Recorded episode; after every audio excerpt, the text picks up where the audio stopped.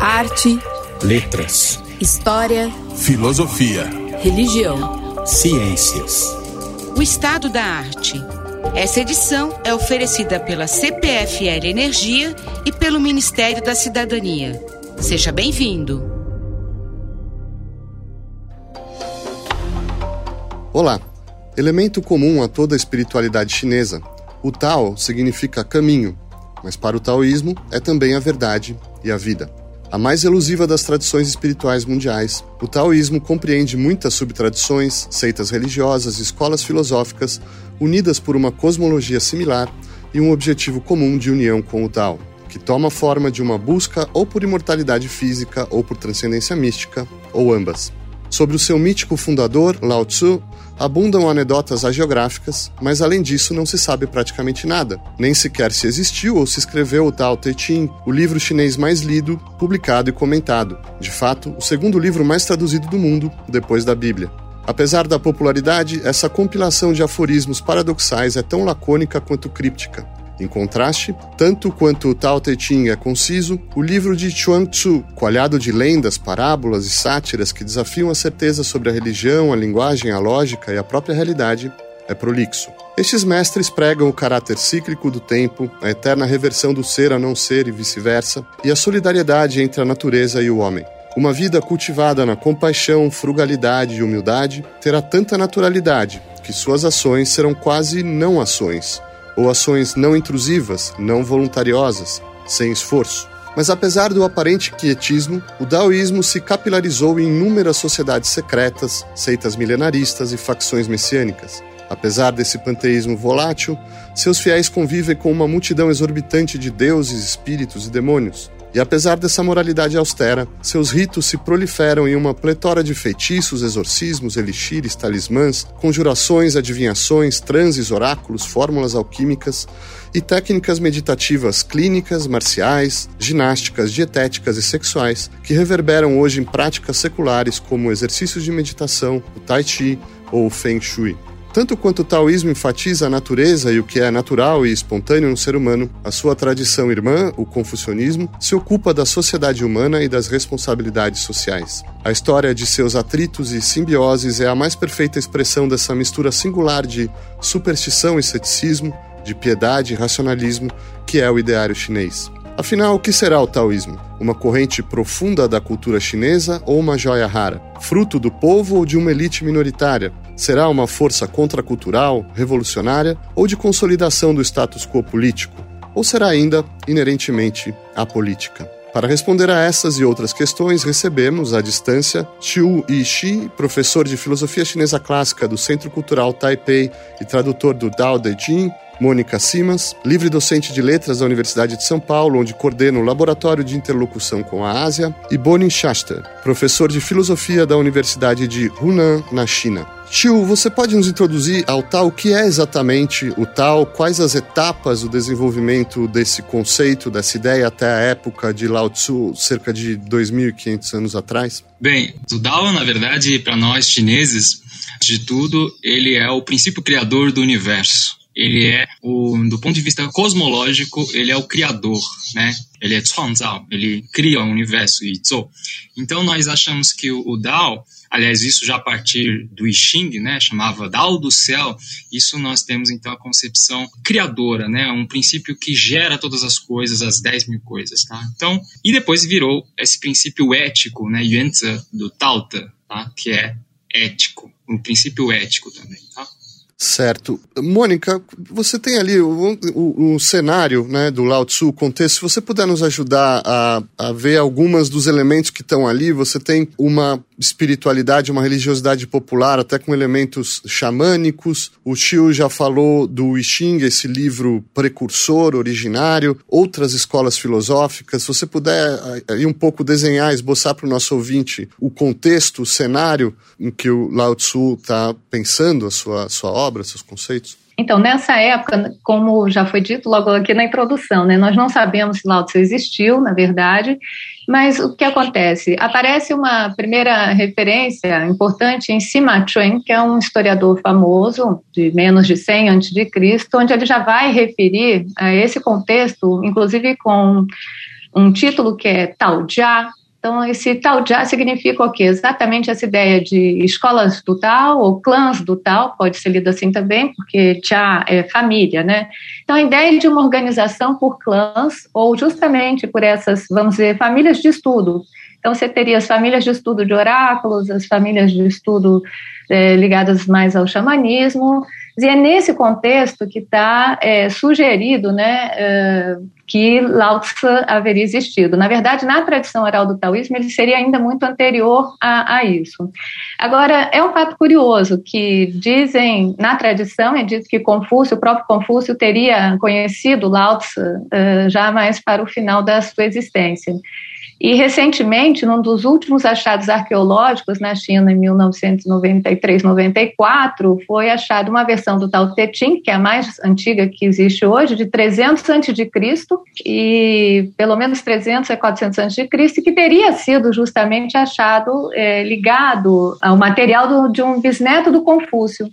Então, na verdade, até é, hoje, os achados arqueológicos, nesse sentido, eles reforçam essa tradição e não propriamente do taoísmo, como a gente entende taoísmo nessa briga, né, que foi referida aqui entre taoístas e confucionistas, mas sim como mais é, reforça essa conexão entre, entre essa, essas duas tradições. Boni, vejamos essa obra então, o Tao Te Ching.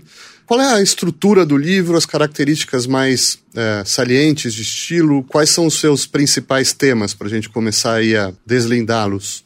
Uma questão que eu queria colocar aqui, é, em complemento ao que já foi dito, antes de entrar na questão do, da estrutura do livro e quantos capítulos, os temas, né, é essa questão do próprio termo taoísmo. Né? A gente tem que historicizar esse termo. Taoísmo é uma coisa que não existe na China. Não existe taoísmo na China, isso é, uma, é, um termo nosso. O que existe na China são vários termos diferentes. Você tem Tao Jiao, você tem Tao Jiao, às vezes, dependendo do contexto, Tao Jiao pode ser budismo, pode ser confucionismo. Então, a, a, a, esse termo que a Mônica acabou de se referir, o Jiao, às vezes pode ser o confucionismo também, porque todas essas escolas filosóficas do período, elas estão lidando com o tal, com esse, esse conceito fundamental de tal, né? E uma coisa que é muito interessante, muito importante observar, que embora hoje em dia o taoísmo ele englobe tanto o taoísmo histórico chinês quanto a recepção ao taoísmo histórico chinês, tal como ela acontece na Europa, no, nos Estados Unidos, no Brasil, né? Via New Age, via classe média, uma classe média desencantada com as religiões tradicionais, então eles procuram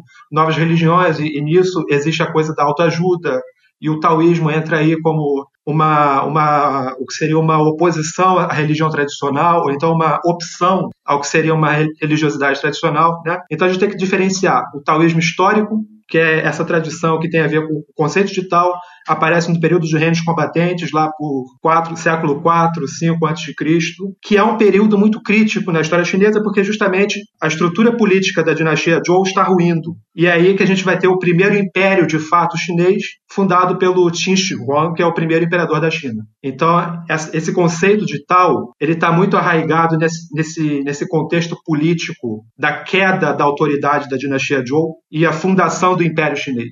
Perfeito. Xiu, uma vez feita essa contextualização, eu volto à pergunta: o livro Tao Te Ching, qual é a sua estrutura? Quais são os temas principais? Apresenta um pouco o livro para gente. O livro, na verdade, Lao Tzu se pergunta, né? O, tem, bom, alguns princípios básicos, né? O princípio da, do Ue. O Ue a gente chama não ação, mas não é não fazer nada, né? É simplesmente uma ação sem apego. O princípio da suavidade, Ro Ro, né? Que é o princípio que o Lao Tzu gosta de usar simbolicamente, poeticamente, na imagem da água, para transmitir a ideia de uma ação suave, de acordo com a circunstância.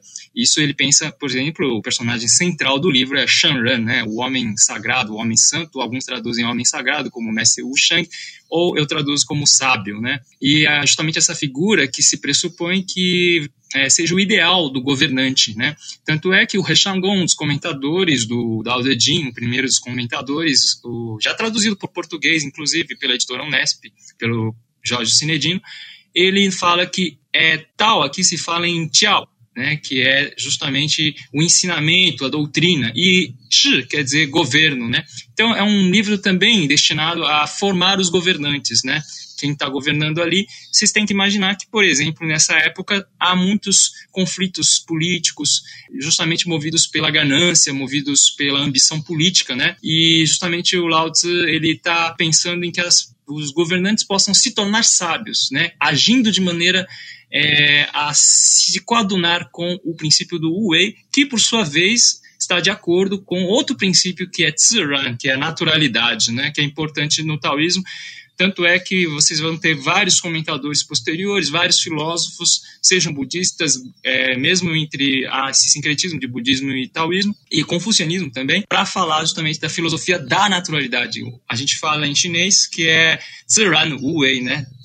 Então é a filosofia da naturalidade, da não ação, enfim. E há outros princípios, como a humildade, por exemplo, também, que é uma das características, tá? Ok, Boni, se você quiser voltar ao Tao Te Ching, agora já com essa explanação, com esse panorama traçado pelo Xu, até eventualmente se você puder ilustrar com algumas imagens ou expressões do próprio livro. Eu acho uma coisa interessante que a gente tem que levar em consideração é que o Xiu estava falando agora há pouco, por exemplo, da, dos conceitos básicos de Wu Wei, de de tal, etc.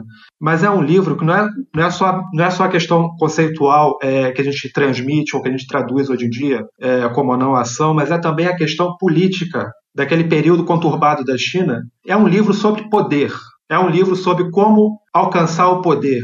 É um, existe um ideal político ali que, quando a gente traduz para o Ocidente, as pessoas tendem, tendem a querer entender o livro através de, uma, de uma, um viés de autoajuda, através de um viés individual. Na verdade, na verdade, se você olhar para a história da China naquele período, você tem o período dos reinos combatentes, depois você tem a dinastia Han. Quando a dinastia Han está caindo lá pelo século II depois de Cristo, começa a se formar uma comunidade, que é a primeira comunidade dos mestres celestiais, em torno desse livro, do Tao Te Ching, e em torno do Lao Tzu deificado. Ou seja, uma das primeiras expressões históricas significativas desse livro na história da China é a formação de uma comunidade política não é uma comunidade de autoajuda, não é uma comunidade de cura individual, é uma comunidade política. E você vê na, na história da China inteira, agora há pouco o Xiu falou que o Wei não tem nada a ver com não agir, mas os imperadores da dinastia Ming, por exemplo, alguns imperadores da dinastia Ming, eles eram tão fascinados, dinastia Ming é, seria século XIV até século XVII, eram tão fascinados em taoísmo que alguns deles simplesmente não faziam nada, não faziam nada. Eles se dedicavam apenas à, à prática do taoísmo taoísmo, eles tomaram o não agir de maneira literal. Ficavam, não se dedicavam mais às questões é, burocráticas do, do governo, etc. Então, o que eu estou querendo colocar aqui é se a gente puser esse texto, o taoísmo, no contexto da história chinesa, é impossível falar apenas do indivíduo, ou só, é, a questão do, da virtude individual. Né?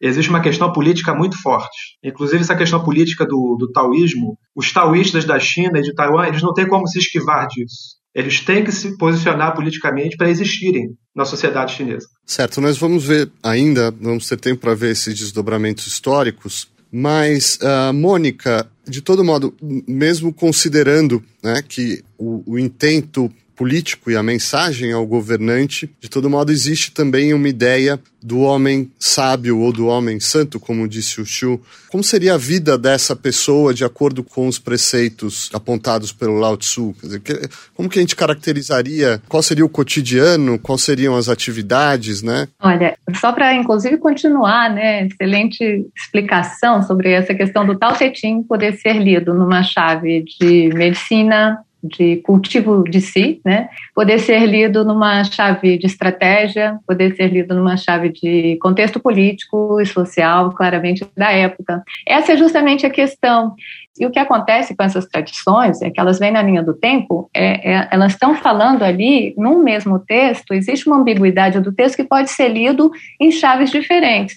Então, você tem esses principais textos dentro da tradição taoísta, dentro dos núcleos das ordens, né? Tao Te Ching, é, Infu Xing, Tratado da União Oculta, outros tratados, eles podem ser lidos sempre num campo tanto de harmonização do indivíduo, da medicina chinesa, de práticas internas, de práticas sociais, de estratégias políticas, de formas de governo é, e dessa própria transformação, né? E isso é muito interessante, então, para a gente pensar. Isso é que é a grandeza que faz talvez com que esses textos tenham tanto interesse para nós hoje, porque, por exemplo, no Tao Te Ching tem um ideal social ali de pequenas comunidades, por exemplo. Ele não faz, ele não fala do, de um Estado, né, como foi, ou seja, uma, ele não serve, como filosofia de Estado, porque ele pregava justamente que uh, vivesse, imagina, tem uma hora no Tao Te Ching que aparece essa imagem, que o vizinho fosse como você ouvisse o galo, mas não tão perto. Já pensou que maravilha se a gente pudesse viver todo mundo assim? Hoje todo mundo apinhado dentro das, das, das cidades como nós estamos. Então, isso é, é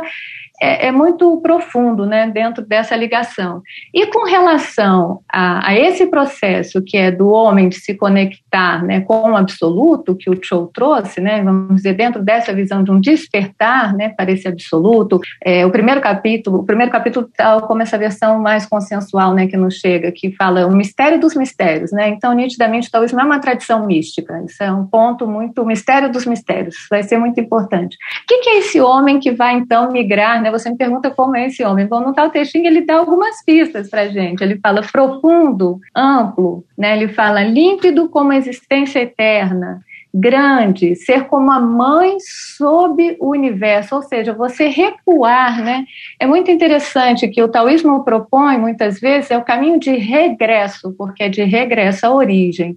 Então, muitas vezes, por exemplo, por que é, fala não disputa, né, no, no Tao Te Ching? Porque a gente regressa, dá um passo atrás, né? Ou seja, a gente recua. Esse recuo tem no sentido também de o mundo da existência, vamos pensar assim filosoficamente, né? E aquilo que antecede a própria existência. Então, a ideia do taoísmo na meditação é essa busca, por exemplo, desse estado, né?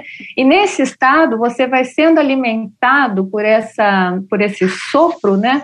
De algo é, que seria desse absoluto. Então você vai e, e aí isso constantemente, porque existe a questão da constância, você poderia se tornar, né, é, viver nessa condição, seu sopro, sua expressão, seu modo de ser, como seria esse ser autêntico, vamos dizer assim.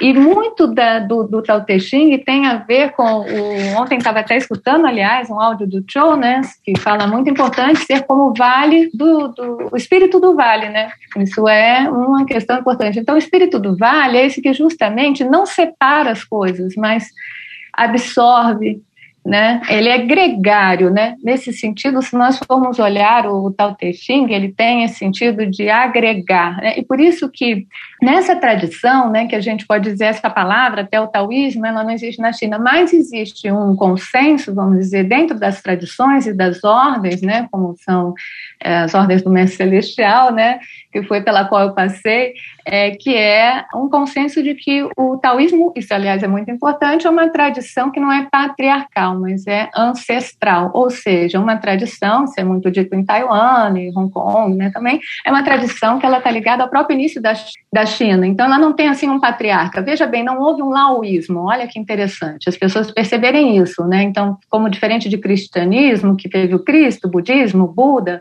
é, no taoísmo se fala do Tao e não de, de Lao Tzu, na verdade, né? Não houve o Laoísmo, existe um, um, um, o Tao. Então, essa ideia de, uhum. mesmo no Tao Te Ching, né, existe uma expressão assim, os antigos já diziam, né? Quer dizer, a ideia de que em todos os tempos houve homens despertados. O que, que é esse homem despertado? É esse homem integrado à natureza, ao ciclo celeste, é a virtude de acordo que estaria de acordo com a natureza, isso é que seria agir com a naturalidade. Isso tem um sentido muito prático, aliás, porque o taoísmo é pragmático como as grandes tradições da China, ligado ao ciclo das, das estações, né? Então é viver como as estações, é, respeitar o dia e a noite, né, os horários de pausa e os horários de atividade, equilibrar atividade e pausa, seria mais ou menos isso. Mas ele vai nos dando umas, umas dicas assim, né?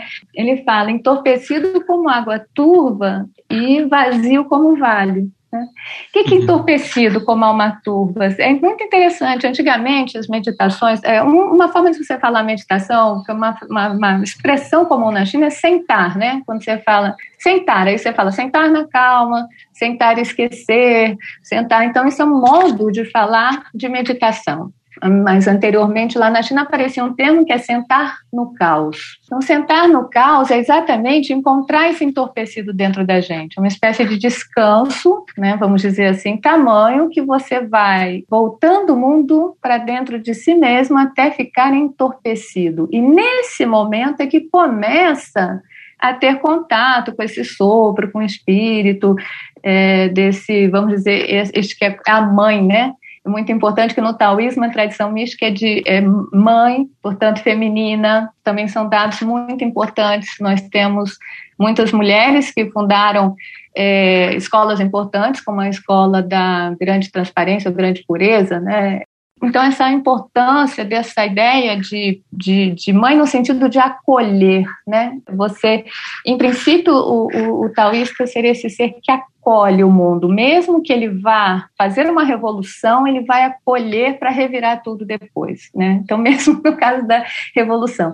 E todas as situações sociais estarão previstas mais ou menos dentro daqueles 64 padrões do I Ching, né? Então, nesse contexto, os livros principais aí, I Ching, Tao Te Ching, depois Nan Huan Ching, do Chuang Tzu. Mas seria esse homem, esse despertar é justamente esse, esse mergulho, né? Sem dúvida.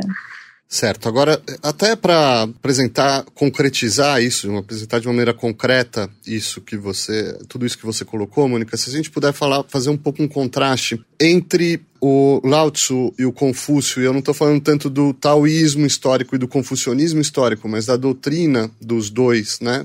Quais são as grandes convergências e os grandes contrastes, é, se você puder falar sobre isso especificamente nessa questão da relação entre natureza e civilização, como ambos entendem isso? Então, o Rujia, né, que é os confucionistas, eles tinham um ideal é, humanista de educação então, basicamente, eles tinham cultivo também Shouyang, né? Shousan, Shouxin, né? que é basicamente essa ideia de que o indivíduo vai se auto-aprimorando a partir do estudo dos clássicos na época dele, né? o clássico dos ritos. Então, existe esse conjunto de livros que formam o Shi, né? os, os, os eruditos. Né? É uma classe né, de eruditos que ocupavam cargos importantes no governo. Então havia um ideal educativo, humanista, e que pressupõe essa ideia de que a pessoa ela vai atingir alguma coisa formando-se. A ideia é um pouco parecida com aquele é, romance de formação que temos aqui no Ocidente, né, com Goethe. É, não estou dizendo que é igual, tá, equivalente, mas tem uma ideia de formação ali, no caso dos confucianos.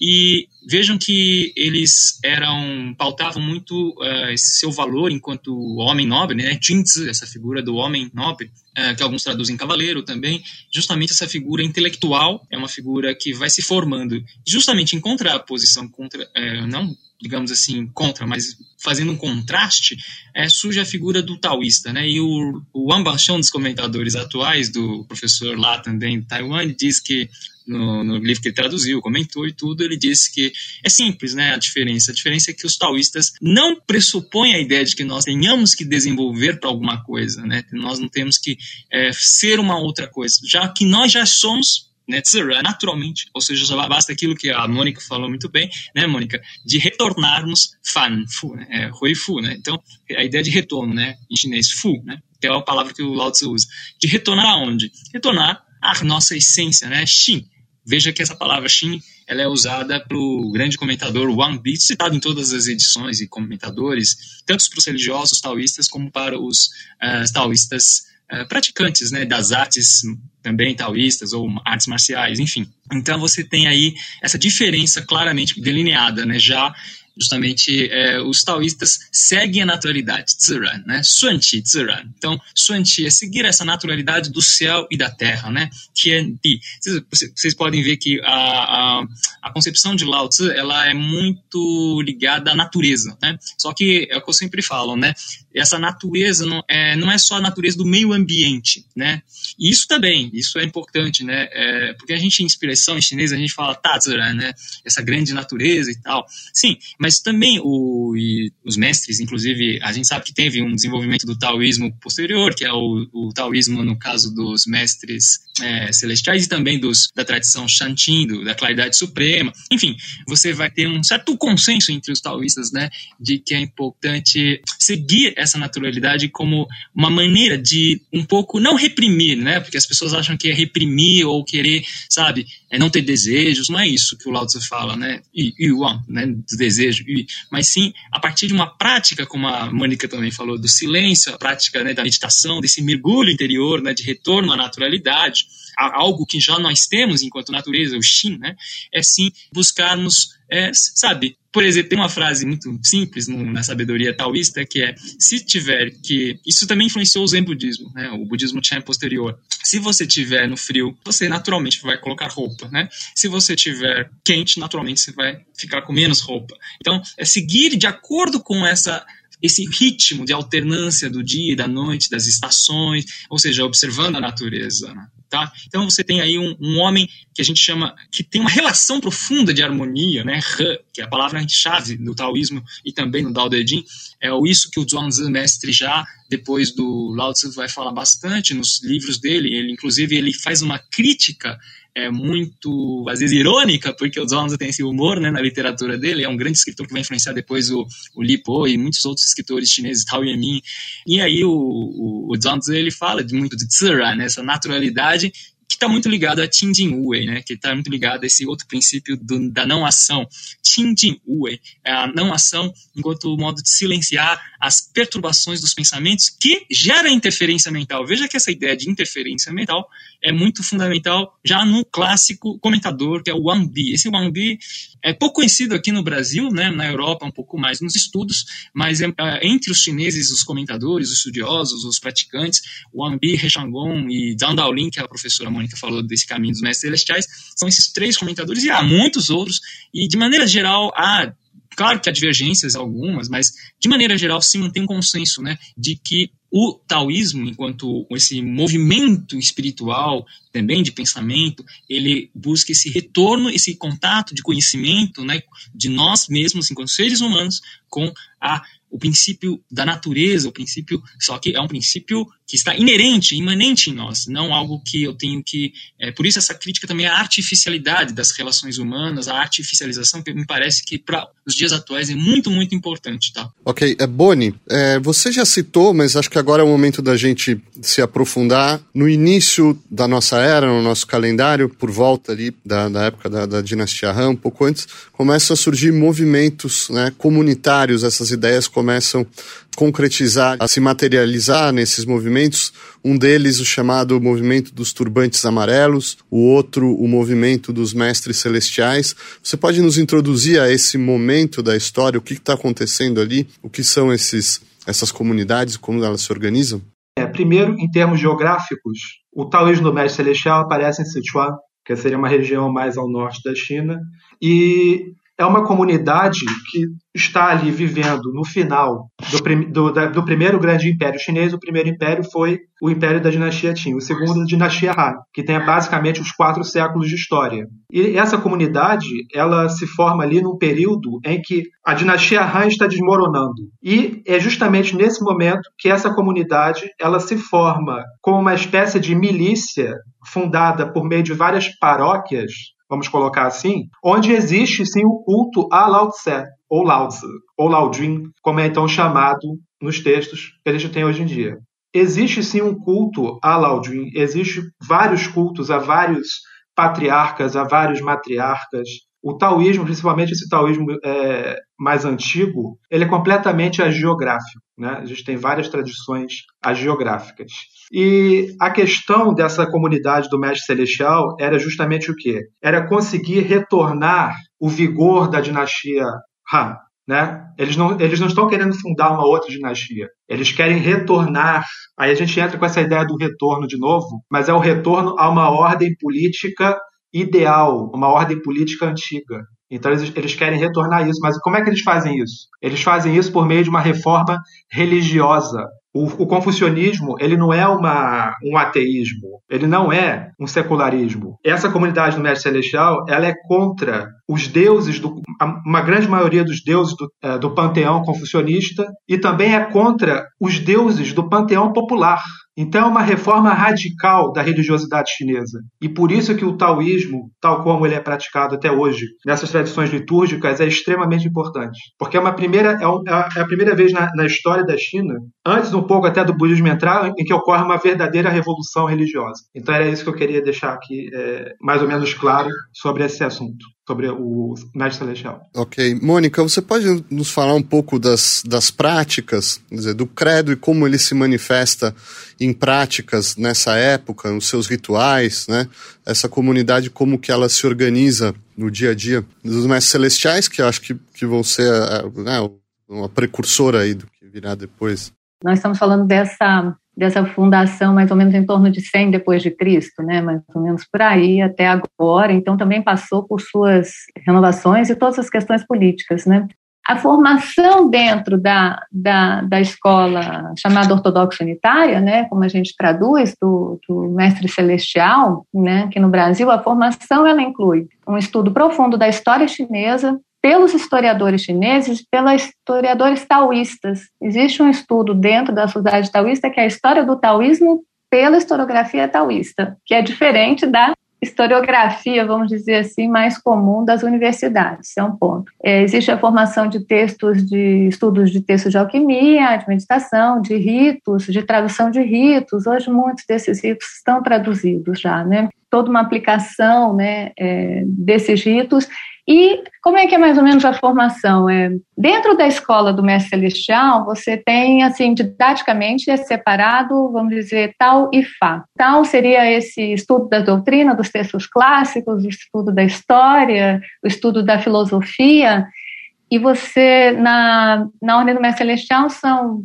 em princípio, 32 graus, vamos dizer, até chegar ao máximo, e em torno de dois anos em cada, mas isso varia muito é, tem uma variação, né? Vamos dizer, se você já estudou coisas antes, depende. E o Fá? O Fá seria justamente aquele ensino muito da experiência. Fá é traduzido por lei, né, literalmente, mas também magia. Magia no sentido de, vamos dizer, retificação da lei universal.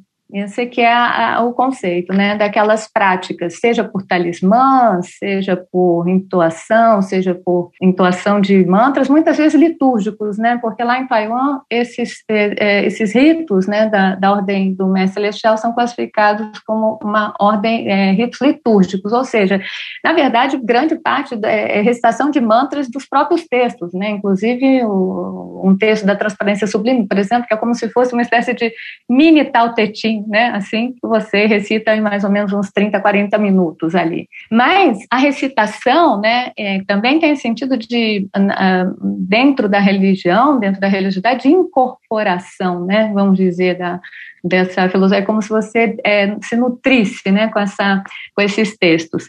E produção de talismãs, que são aquela caligrafia espiritual, religiosa belíssima, uma tradição muito, muito assentada nas escolas do taoísmo, né? É, e, e nessas, no Fá, na categoria do Fá, você tem, vamos dizer, são sete categorias, né, na, no Mestre Celestial, e nove anos em cada uma. Então, veja bem, um mestre para chegar, vamos dizer, lá no, no final disso que tivesse os graus do tal e do, do Fá, vamos dizer, ele teria que ter pelo menos, em tese, uns 63 anos de estudo, de prática, de experiência e de estudo. Inclusive no tal, né, é, a formação do mestre da, na sociedade taoísta, existe a formação, inclusive para debates, para falar sobre né, é, a doutrina. Então, essa, essa, vamos dizer, é mais é, é, é, é importante entender uma coisa, talvez, para nós, que nós estamos acostumados assim, o padre, né? Ele faz lá o seminário e depois ele vira padre, ele está apto a fazer qualquer das atividades, das atividades, né? Dos sacramentos. No taoísmo não é assim. No taoísmo você vai em escadinha. Então você recebe o grau de Taosan, aliás, quando é ordenado Taosan, Taosan é cavaleiro do Tao, literalmente, né? Aquele que monta sobre o cavalo. O cavalo é, simboliza a energia Yang, né? Então é o mundo sagrado, então é, Taosan significa aquele que comanda o sagrado, vamos dizer assim, né? Cavaleiro, aquele que sobe em cima do cavalo. Então você tem essa figura é, que está ali, ele, ele, quando ele recebe o grau dele, quando ele é Taosan, né, ele não está apto a fazer qualquer coisa. E aí vai nessa escadinha, que são essa graduação. No Fá tem uma graduação, no Tal tem outra. Então ele não está, e ele vai durante a sua jornada, a sua experiência, ele vai estando apto para fazer é, essas atividades. Se nós olharmos o canon taoísta, como ele foi organizado, né, ele foi organizado lá pelo século IV depois de Cristo, depois teve outra versão é, do século V, depois veio aí 748, 1016, 1444, até chegar uma última versão já no século XVIII, né, mais ou menos do canon taoísta, ele foi crescendo em termos de volume, ora ele foi sendo é, limpado, vamos dizer, retirado uns textos, horas foi acrescentado, assim, mas se nós olharmos, ele é dividido em três partes, né, que uma parte mais voltada para a meditação, como ele está organizado, que na verdade ele copiou um pouco do budismo, da organização budista, né, as três grutas. Então, uma parte para meditação, uma parte que são desses textos rituais, que seria a segunda gruta, e a terceira parte que são muito para voltada para esses talismãs, para os exorcismos, que, que seria essa parte, é, vamos dizer, mais é, não é mais material, né, que a gente fala, mas mais voltada mesmo para as coisas do cotidiano, assim, vamos dizer, né, da vida prática. É importante que se diga que tal são título na, na China que só se usa para quem trabalha mesmo num templo, né, tem uma hierarquia, o chefe, o superior, o, os, os que estão do lado dele, aqueles que vão iniciar depois dele, e está no templo. Se você é ordenado e você não está num trabalho de templo, você não usa esse título, né? Pelo menos na China eu nunca vi. E aí você tem do outro lado, né, esse seria o que a gente traduziu como sacerdote. Do outro lado, você tem a parte dos xamãs é, é, e também os intercessores e os médios, os xamãs como Yang, os médios como Yin, né, aqueles que recebem, que é o Utao, né, o Utao, chamado Utao. É, o mesmo Wu Wei, né, o, que, é um, que é, são caminhos, na verdade, dentro da, de comunidades, dentro de famílias e dentro de, de histórias muito próprias, só que, como a China costuma ser associativa, eventualmente esses estarão associados ao taoísmo, ao budismo, até por, por, por organização mesmo, né? É, mas é, eles vão, vão estar a, a, ali, né? É, junto, vamos dizer. Então, eles também entendidos dentro do, do, do taoísmo, mas é, também estarão no budismo, ou enfim, não independe da, da devoção. Mas simplesmente para agregar. Isso é mais ou menos cotidiano, né? Vamos dizer assim. Certo. Boni, você gostaria de fazer um comentário? Sim, eu tenho muita coisa, na verdade, para comentar, porque há muitos pontos em que a professora Mônica fala sobre taoísmo de uma maneira muito abstrata. E eu quero trazer isso para uma questão mais concreta. Por exemplo, a professora Mônica falou do Mestre Celestial. Você tinha perguntado como é que era a vida na comunidade do Mestre Celestial. A vida na comunidade do Mestre Celestial, no século II depois de Cristo, era uma vida completamente diferente da vida chinesa normal. Você tinha é, uma comunidade onde a hierarquia entre as pessoas era determinada por meio do, do grau iniciático, entre é, quem tinha uma iniciação ritual mais profunda estava num grau iniciático maior, e a comunidade inteira era uma comunidade que vivia sob a égide de, uma, de, uma, de um pensamento religioso que não é o mesmo pensamento religioso da, da, da sociedade chinesa comum. Por isso que também é uma revolução religiosa, porque você criou no, no século II depois de Cristo uma comunidade que parece uma comunidade evangélica, onde há conhecimentos místicos, talismãs e nomes de demônios e as doenças são associadas com invasões demoníacas e você tem a, a perspectiva de que o mundo vai acabar. É uma doutrina que também tem a ver com a ideia de que o mundo está acabando, existe o fim do mundo. Quer dizer, há muitos paralelos com os movimentos judaicos cristãos, embora não seja um movimento judaico-cristão, há paralelos. Mas o que eu queria trazer é o seguinte: a história do ritual taoísta, a história do taoísmo, ela não é bem conhecida pelos taoístas, porque os taoístas eles criam histórias agiográficas. Eles não criam uma história no sentido nem confucionista, os confucionistas e a, a, a, inteligência chinesa normativa, eles têm uma visão de história muito peculiar. Né? A história, como ela é construída nos textos taoístas, ela não é uma história clássica. Ela não é uma história como você veria, por exemplo, numa historiografia é, do Sima Qian. Não é. Então, os taoístas, eles conhecem a própria geografia, eles não conhecem a própria história. Então, por exemplo, a professora Mônica falou que o, o, o ritual, de, como é praticado hoje no Brasil, ele tem a ver com uma escola chamada Changhe. Essa escola, na verdade, ela é do século XIX. Os rituais, a música, é uma música de, de Fuzhou, uma região no sul da China. Né? Então, os imigrantes do, do sul da China foram para Taiwan e fundaram essa escola no século XIX, que era, uma, era um tipo de é, treinamento também para... É, não era só uma, uma questão ritual e taoísmo, é muito diferente da comunidade do Mestre Celestial no século II depois de Cristo, porque você tem mais de mil anos de história no meio. o que você tem no taoísmo hoje são, sim, há práticas do taoísmo hoje que elas têm mil anos. Há práticas do taoísmo hoje que elas remontam ao período do mestre celestial? Talvez.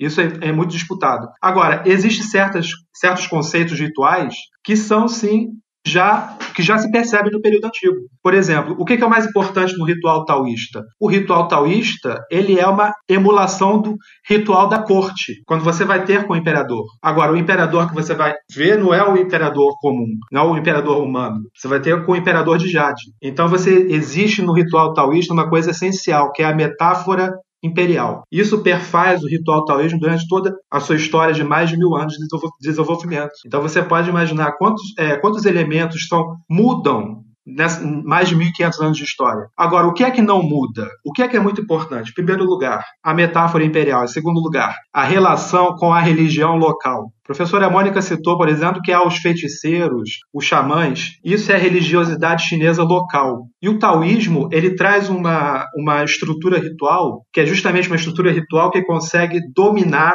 e incorporar a religiosidade local num panteão impessoal que é o panteão taoísta. Embora os deuses sejam burocratas, sejam pessoas, eles também são impessoais, porque eles não querem oferendas, eles não precisam de troca, eles não precisam de é, agrados, eles não vão se vingar de você. Os deuses populares, eles querem sangue, eles querem é, animais, eles querem troca, eles querem te dar, mas eles também querem de volta. E isso para o taoísta é um problema ético, então, o, o, ritual taoísta ele, ele resolve esse problema ético na sociedade chinesa. Não existe uma, uma teologia, existe uma teologia ritual, uma estrutura ritual onde você pode ver é, o taoísta de Xangai, o de, Fujian, de Pequim, eles cantam músicas diferentes, eles cantam dialetos diferentes, mas eles têm a mesma estrutura ritual básica e funcionam pela mesma metáfora imperial e social. Não, eu queria, de novo, para dar concretude para o ouvinte, Shio, eu queria que você falasse um pouco dessa interação, especialmente no talvez na, na, na época de, de, um apogeu do, do, do, taoísmo entre a dinastia Han e a dinastia Tang, ali pelo primeiro milênio, da interação entre o taoísmo, o confucionismo e é a, o próprio budismo que vai chegar ali, né? Quer dizer, sobretudo o budismo vai causar uma, uma nova, um elemento ali de, vai catalisar uma série de, de fatores, você vai ter essas religiões nativas chinesas absorvendo coisas e por sua vez transformando o budismo na China. Eu sei que é uma grande, é, é talvez um espaço de tempo muito grande, é um tema muito grande, mas se a gente puder aí traçar para o nosso ouvinte um pouco de como se deu essa interação e como essas escolas se influenciam umas às outras, como elas mudam umas às outras. Então, é, eu vou falar do ponto de vista da mais da filosofia que eu dou aulas, né, de taoísmo para eu faço o Tai Chi Chuan, então para mim é muito mais importante, né?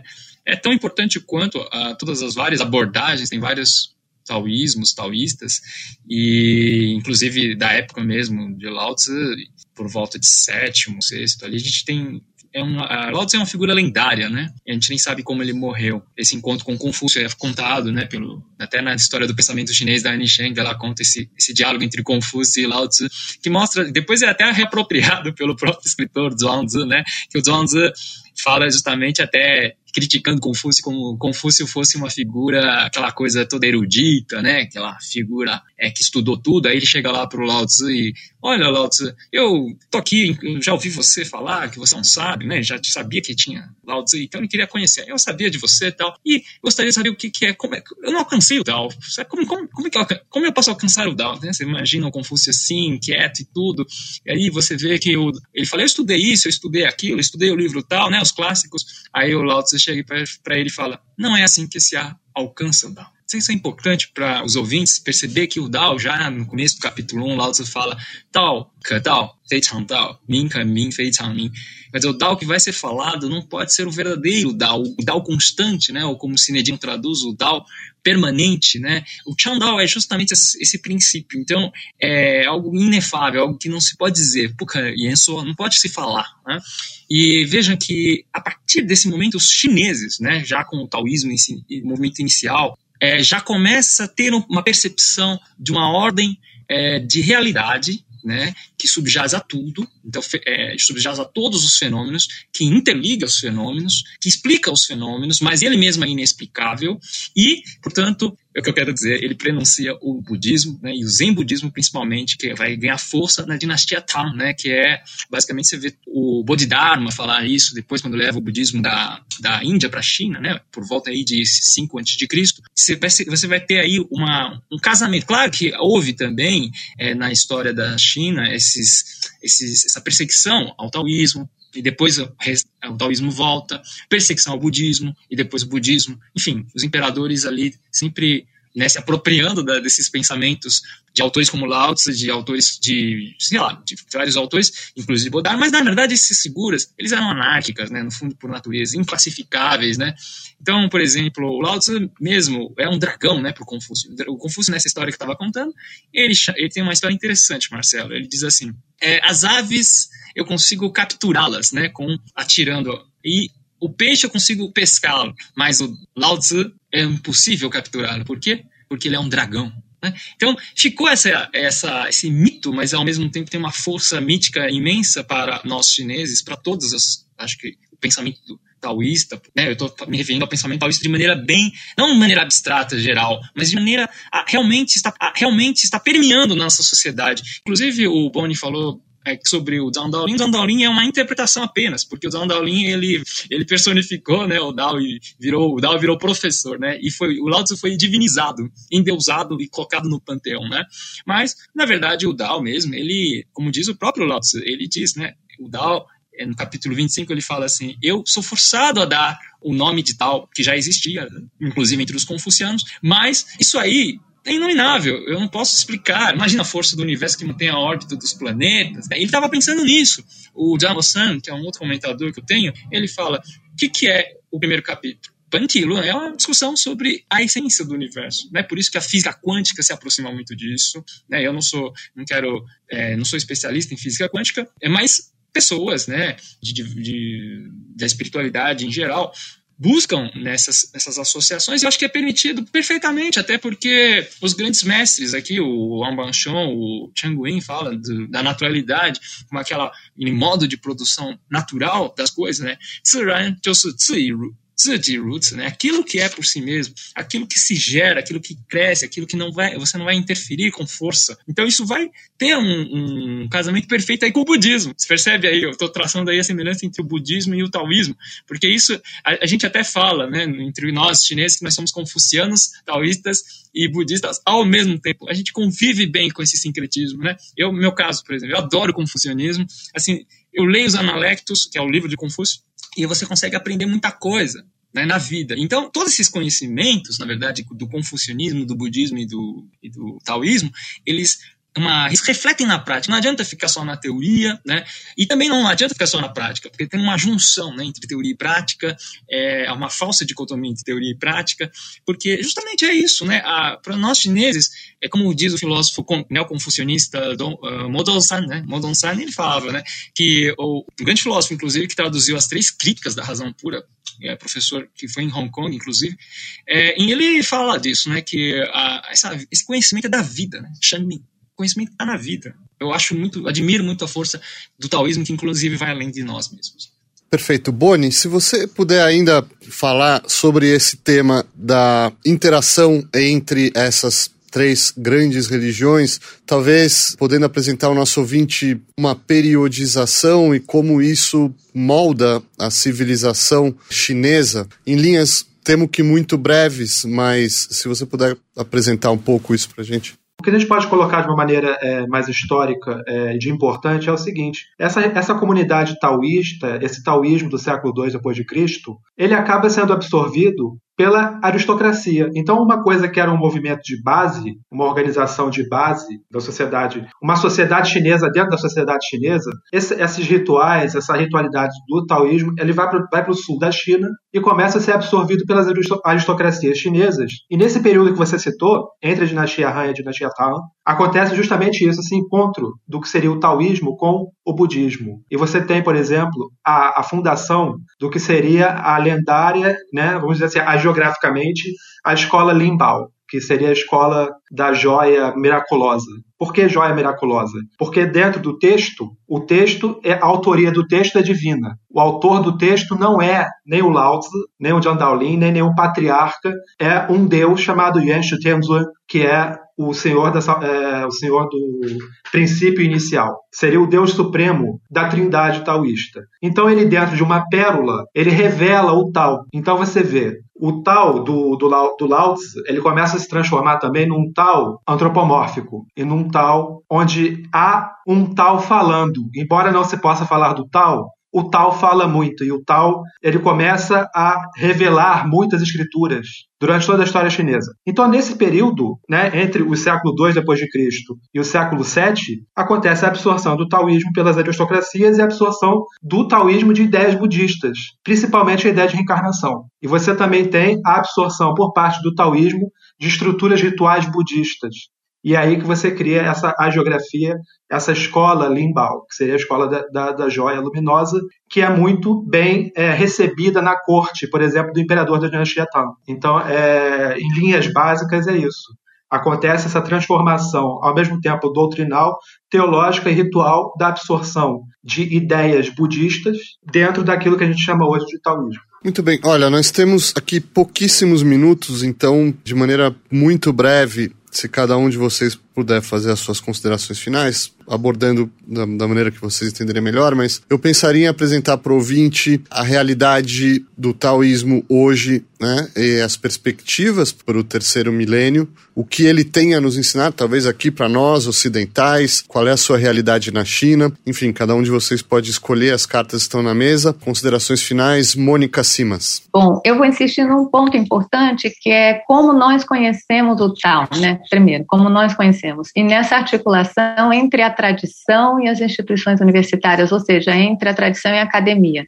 Acho que hoje nós estamos num momento, isso acontece com toda a nossa herança afro-brasileira, também a nossa, as nossas heranças indígenas. Nós não estamos no momento em que a academia fala sozinha do ponto de vista sobre o que é o outro, sem que esse outro possa se autodenominar, possa autodizer o que ele é e possa conversar. Isso, para mim, é o primeiro ponto. Nós estamos no momento de conexões, de fazer conexões. O taoísmo, da mesma maneira que também nós falamos China, aliás, né, nós usamos esse termo China, mas nós entendemos que a China, que nós falamos dos Estados Guerreiros, não tem nada a ver com a China que depois foi unificada pelo imperador Qin, obviamente, né? Então, é claro que no decorrer do ano, no decorrer, ao longo das épocas, a gente tem que entender que as tradições mudam, elas não são realmente algo fixo, né? Aliás, nem teria a ver com a ideia de uma filosofia de mutação e de uma filosofia né, em constante mutação. Isso nem faria sentido. Acho que o taoísmo deixa um legado muito importante para a gente quando o tio fala que é das artes, né, da própria poesia, da própria expressão, da tentativa de, de um modo de agir, né? Esse modo de agir que talvez busque harmonia harmonia com a natureza, sem dúvida nenhuma, com as estações do ano, com as horas do dia, que tem uma alimentação, que propõe uma alimentação, que propõe uma medicina, que propõe práticas do corpo. Isso tudo é legado do taoísmo, sem dúvida nenhuma, é, para a prática diária. Né? É, em termos de ritos, né, nós temos aí todo esse arquivo enorme, né? lembrando que no próprio canon taoísta, né, houve uma, depois da primeira edição, em 400 depois de Cristo, logo em 500 depois de Cristo, foi incorporado o Chan Yi, né, que são justamente esses os textos do Mestre Celestial, né, é, lembrando que esses textos de ritos, os, todos esses textos são um grande patrimônio no sentido da cultura outra, né? Também conhecer o taoísmo como essa cultura chinesa, né? sobre a qual o Tio falou. Uma cultura outra, porque a cultura outra, né? É, sempre nos ajuda também a nos ver, né? Como espelhos e a pensar sobre a nossa cultura, sobre o modo como nós agimos, né? Então, acho que essa importância, assim, de ir ao outro, sentido de alteridade, né? Então, nós estamos falando muito do taoísmo buscando uma identidade, né? Falamos muito sobre identidade taoísta. Talvez fosse interessante um programa sobre o taoísmo visto pelos outros, digo, budistas e confucionistas. Por exemplo, no Vietnã tem um taoísmo que é, é, é cultua somente o rei de Jade, né? Então, você tem uma, um perfil geográfico. De fato, os grandes estudos atualmente têm sido etnogeográficos, né? A gente vai ver o que está acontecendo ali naquele lugar. Mas acho que tem esse legado, claro, de uma cultura que se desenvolve ao longo de, de séculos, né? E que traz para gente é, é, um, preciosidade para a gente pensar e refletir sobre o nosso mundo contemporâneo. Ótimo, a sugestão de fazer um programa sobre as três escolas é excelente, as três tradições, e faremos, já estão convidados. Tio e Ti, agora sobre é, ainda né, as considerações finais sobre a realidade do taoísmo hoje e amanhã. É, Marcelo, então, é, o, eu sou de Taiwan, né? Nasci em Taiwan. Então, na verdade, eu fiz, comecei cedo fazendo Tai Chi aqui no Brasil, vim com cinco anos. E eu, pelo, pela minha experiência de ensino ao, do taoísmo, eu venho percebendo que os brasileiros e o mundo em geral, eles estão se abrindo mais para essas culturas, né? Da alteridade, da pluralidade, dessas coisas plurais todas que existem. É, inclusive, eu fui no Santo Daime, eu tive experiências maravilhosas com o ayahuasca do Santo Daime, é, com o cristianismo, com a, o xamanismo. Conheci o poeta Roberto Piva, né, que era, me introduziu a essas experiências xamânicas ligadas ao ayahuasca. Depois eu fui ao Santo Daime mesmo, do Glau, o falecido do, do, da Folha de São Paulo, o cartunista.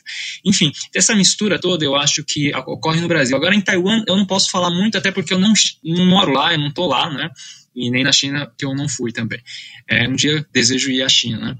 Mas o que eu percebo nas minhas aulas é que há muita curiosidade, há muito interesse por parte das pessoas de acupuntura, né, de medicina tradicional chinesa, é, de professores, de alunos que estudam filosofia, sociologia, e eu acho que é justamente essa, é, essa nossa conversa que permite justamente difundir mais de maneira mais efetiva, né, essa grande corrente, essa, essa grande, que não é uma coisa institucionalizada, né, não é uma, está lá nas instituições, está na religião, está na, na, história da China, mas é uma coisa que, para mim, é, ressoa reverbera em ondas mais vastas. E o livro do Dao De Jing, o livro que eu traduzi do Lietz do Vazio Perfeito, eu tenho visto pessoas me dando lá comentários no YouTube, pessoas me colocando lá meios, sabe, me perguntando. E eu, assim, assim, como professor, eu fico muito gratificado, muito grato, né, agradeço ao Lao Tzu por ele ter, uma vez eu estava por acaso encontrei o livro do Dao De Jing, inclusive na uma livraria chinesa ou seja, sabe, essas coisas da sincronicidade, como diria o Jung, né? Essas coisas que acontecem na nossa vida, eu acho que o taoísmo também permite essas outras possibilidades de pensar, de agir, de viver, né? Como a Mônica falou muito bem também sobre a medicina, de outras possibilidades também de você se curar, por exemplo, que não sejam só tomando remédio, né? São exemplos simples, né? Na vida das pessoas. Então eu acho assim que pelo depoimento que eu tenho recebido das pessoas e das minhas aulas, inclusive eu já quero indicar o meu site é mandarintaoísmo.com depois vocês se divulguem também. É, lá vocês vão encontrar outros textos, vão encontrar é, os meus vídeos, né, em onde eu falo muito justamente isso. As pessoas é, não estamos mais lá no século de Lao Tzu, com certeza, e essa herança, essa, esse grande patrimônio que nós recebemos do, é, dos mestres, né, do Lao Tzu, Zhuangzi, eles ainda per permanecem e eu creio que eu vou morrer e eles vão estar tá assim vivos, né, eternos, porque eles têm força e eles não precisam falar, eles têm força e eles não precisam é, ostensivamente impor nenhuma força, né? Então por isso é Wu Wei também, é não ação. Boni Shasta.